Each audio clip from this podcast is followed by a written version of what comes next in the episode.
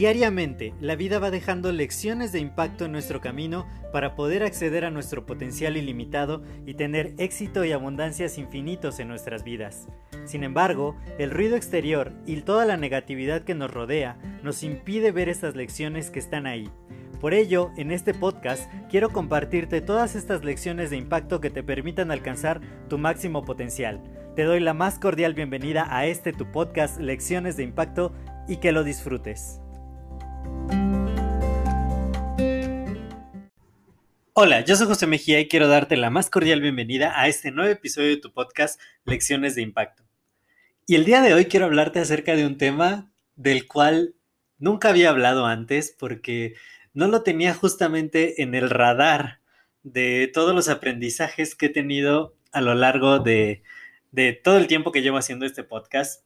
Sin embargo, el día de ayer estaba conversando, tuve la oportunidad de conocer y encontrarme con un gran emprendedor que es muy joven y que tiene una visión muy, muy buena y que ha estado abriendo nuevos negocios y aprovechando sus conocimientos en marketing y en mercadotecnia para poder lograr llevar sus emprendimientos al siguiente nivel. Y me estaba platicando, él tiene una, un, un restaurante de waffles.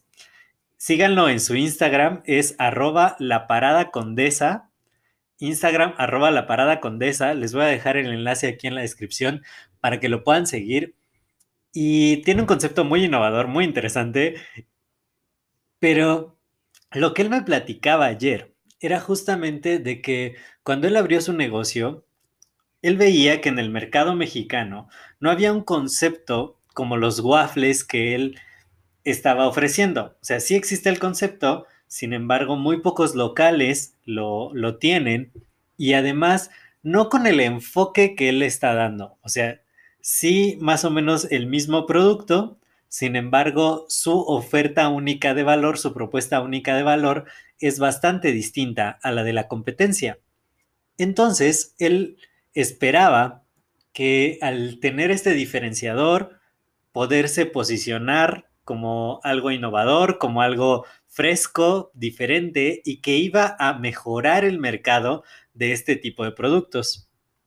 Sin embargo, se topó con que la competencia era feroz, con que las otras o, los otros locales, los otros restaurantes que tienen un concepto, un producto parecido, le empezaron a mandar personas que daban malas reseñas en su página de Google, en su Instagram, eh, le empezaban a poner muy malos comentarios, le echaban mucho hate y, fue para él extra impresionante, ¿no? Y, y para mí también cuando me lo estaba contando, porque uno de pronto empieza los negocios, uno quiere emprender para causar un impacto positivo, para poder darle a los consumidores algo que les guste, que los haga sentir bien, que resuelva alguna de sus necesidades. Y esto en sí mismo debería ser algo loable y todos los emprendedores, aquellos que tenemos negocios, aquellos que estamos creando cosas, pues que entre nosotros nos apoyemos, que entre nosotros nos hagamos crecer, porque el hacernos crecer entre nosotros, el aplicar buenas estrategias, el tener un buen ambiente, claro, competitivo sí, porque es sano, pero agradable, amistoso, y esto hace que el mercado crezca y que a todos nos vaya un poco mejor. Sin embargo, aunque él tiene esta misma idea que yo, de pronto la competencia no tiene esta idea y lo que querían, a pesar de ser tan pocos los que tienen un producto similar, la competencia realmente quería aplastarlo, quería quitarlo del tablero de juego, aunque hay mercado realmente para todos. Existen, y varios de mis mentores me han comentado acerca de un libro que se llama El Océano Azul, que habla de que muchas veces hay océanos rojos donde hay demasiada competencia, donde los productos ya son casi casi que commodities y donde entrar a ese mercado pues no te asegura un gran éxito porque no te vas a poder diferenciar de los demás. Sin embargo, hay nichos de mercado donde es como un océano azul, donde todavía no hay tanta competencia y donde tú puedes crecer a tus anchas, ¿no? Y entre más creces, más educas al mercado, más puedes eh, eh, fortalecer a otros que también quieran estar dentro de ese, de ese segmento de mercado.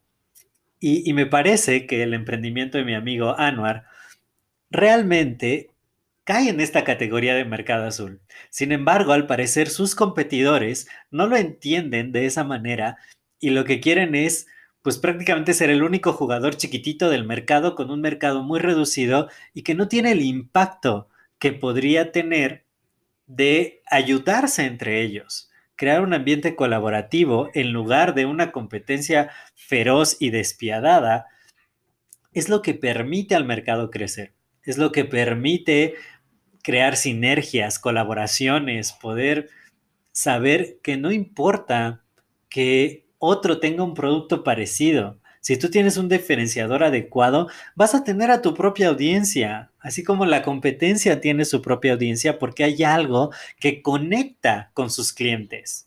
Además, los mismos clientes pueden decir, ok, ya probé este concepto de este restaurante, ahora quiero conocer el otro y quiero conocer el otro y quiero conocer el otro. Qué padre sería que tanto él como su competencia pues pudieran tener propaganda de los otros negocios como para dejar que la gente pruebe, vea, se convenza cuál es. Además, obviamente, si uno está muy seguro de su producto, pues yo como les digo a mis clientes, si si tú crees que allá vas a encontrar otro producto mucho mejor que el mío, pues ve, prueba, prueba el mío y después prueba los otros y haces la comparación.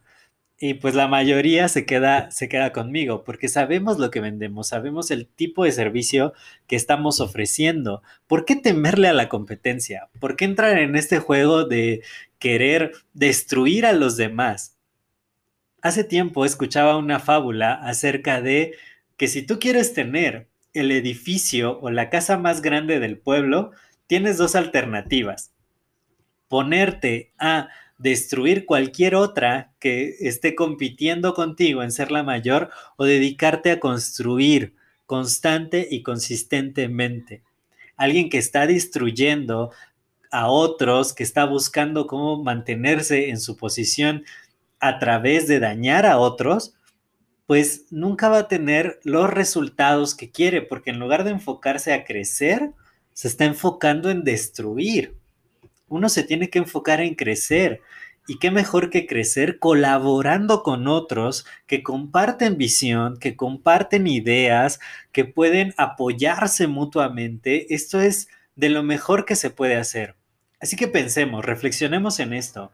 Nos vamos a encontrar en el mundo muchas personas que no les guste lo que estamos haciendo, no estén de acuerdo con que compartamos tanto, con que hagamos el bien, con que seamos buenos vecinos de, mundo y que van a intentar ponernos el pie, van a intentar sabotearnos, van a criticarnos, nos van a juzgar, algunos hasta con las mejores intenciones, sin embargo, nosotros debemos de perseverar, debemos de continuar con este espíritu de dar, de crear un impacto positivo, independientemente de que haya otros que solo tengan en la mente, pues, destruir, tirar, eh, derrotar.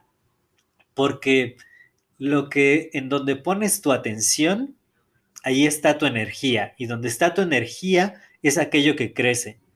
Quienes se enfocan en la destrucción terminan destruidos también. Quienes se enfocan en construir, en crear, en hacer de este mundo un lugar mejor, prosperamos. Podemos lograr más grandes cosas porque nuestro foco está en cómo crecemos mientras ayudamos a crecer a otros.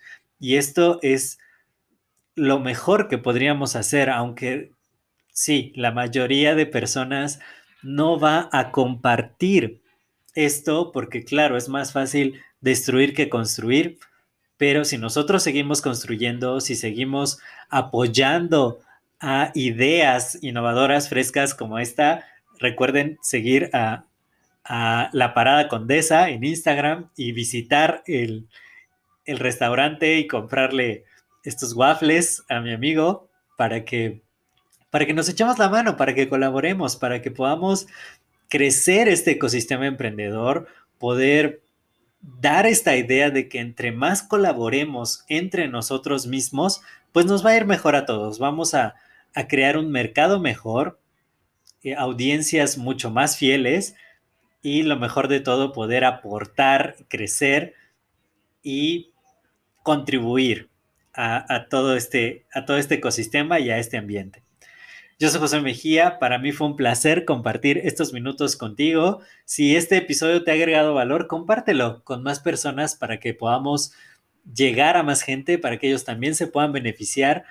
Y más si conoces amigos emprendedores, compárteles este episodio en particular para que veamos que no estamos solos, que nos podemos ayudar y que también cuéntenme, cuéntenme sus historias de emprendimiento a todos los emprendedores que me estén escuchando y las compartiré en este podcast. Podemos hacer difusión de sus negocios. Eso a mí me encanta poder ayudar a otros porque estamos, estamos creando un impacto positivo y qué mejor que expandir este impacto entre nosotros. Cuídense mucho, nos estamos escuchando en el siguiente episodio. Hasta luego.